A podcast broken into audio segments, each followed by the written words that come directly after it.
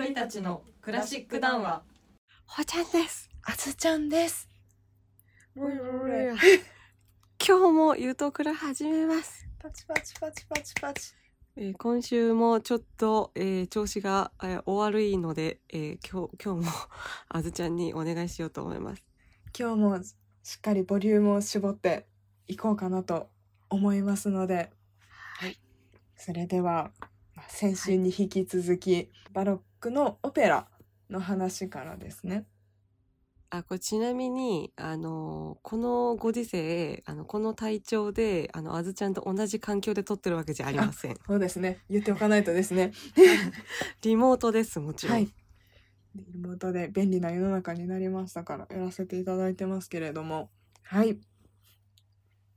あれだねマスクを外して撮影していますっていうやつだねそうそうコンプラ、コンプラ意識。大事にしたこうコンプラはい、そうしよ ではでは、えっと今回はイタリアの、まあ、地方の各地方のオペラがの流れについて見ていこうかなっていうことなんですけれど今日はローマとベネツィアあとナポリの3カ所を見ていくっていう感じですね。ではではまずはローマから触れていこうかと思います。フィレンツェのカメラータのメンバーであったカバリエーリがフィレンツェのオペラ処方をローマに紹介をします。ということで、魂と肉体の劇っていう、これはタイトルだね。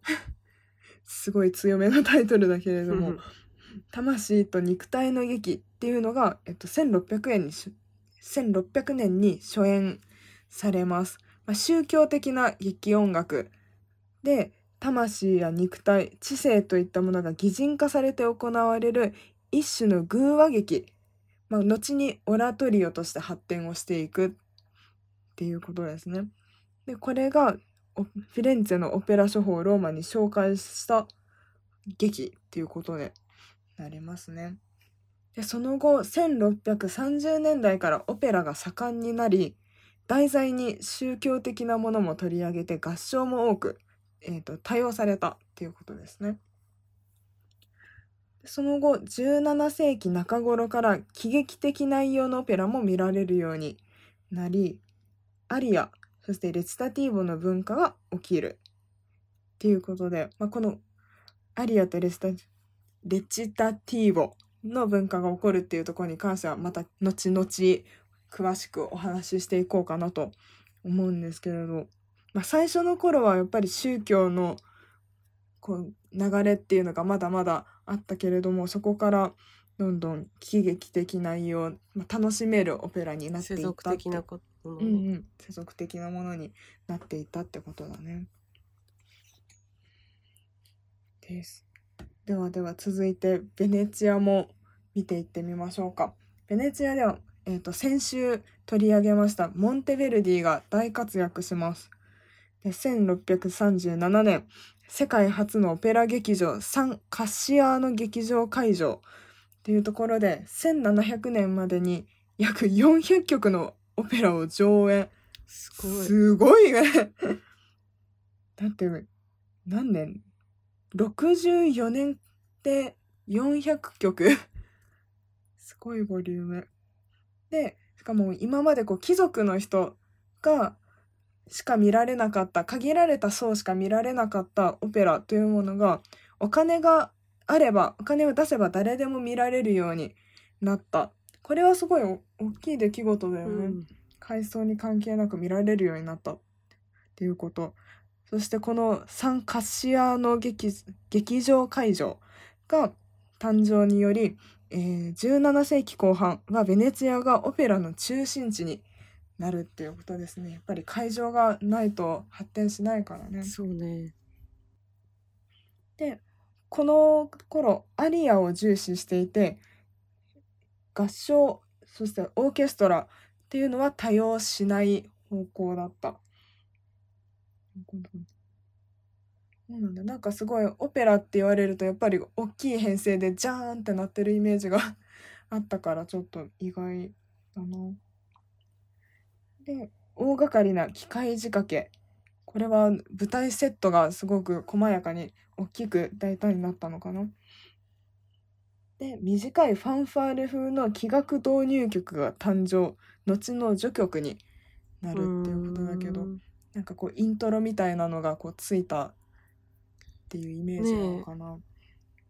もうこれがあるとすごいお客さんたちも始まる予感みたいなのをうん。させるからすごいそういうところで舞台の構成がよりこうななんていうの？うん。確立されてったっていう感じなんだね。っていうかまあうん、うんローマはその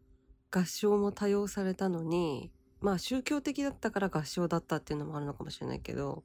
ベネチアはそうじゃなかったっていうな明確な違いがあるのがそうなんだって感じで。本当だね同じイタリアの中なのにねこの劇場は3次席の予約料金と一般チケットの売上金で運営されていたっていうことだからもう今の劇場の運営と本当に同じだしやっぱりこの頃から一般のお客さんに向けてやることでオペラをやるサイクルを作っていってたっていうのがもうシステムがしっかり作られてるっていうのも面白いところだね。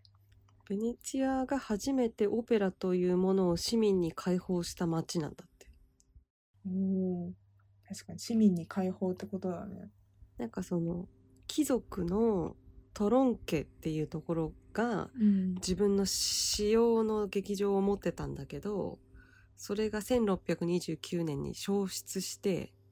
あの焼けちゃってでその代わりに再建された劇場を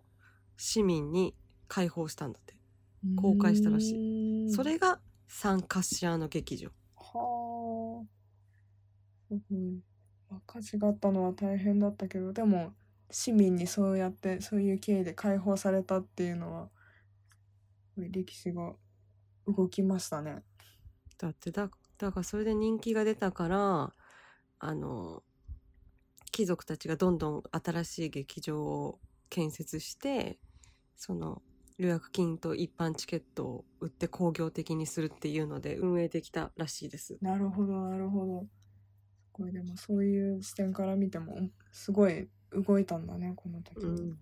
文化村に書いてありました。ありがとうございます。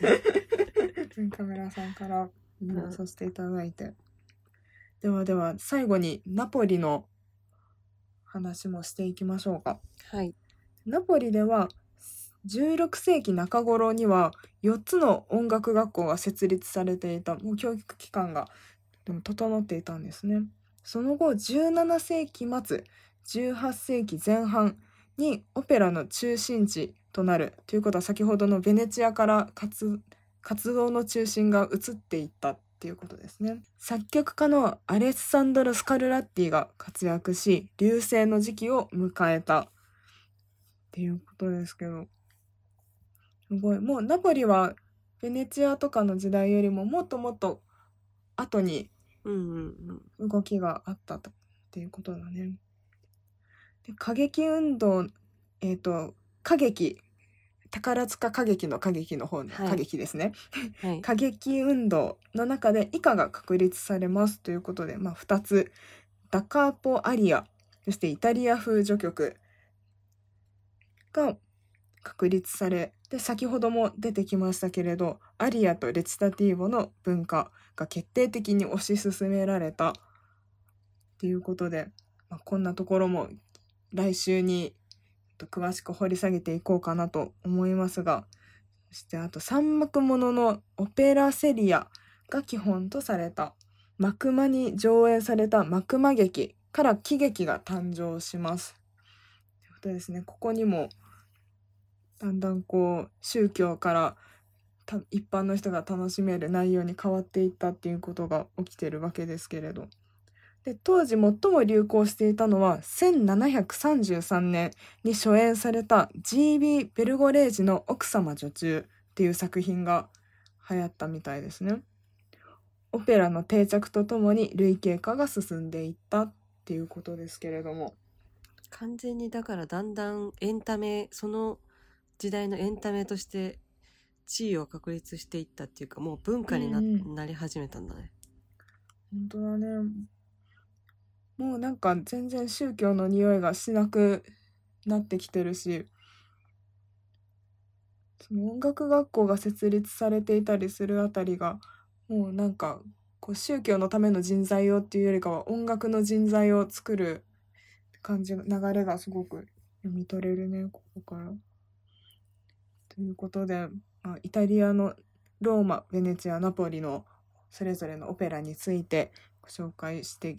きたところですけれどもだいぶ地方によっても、まあ、当時の移動手段とかもも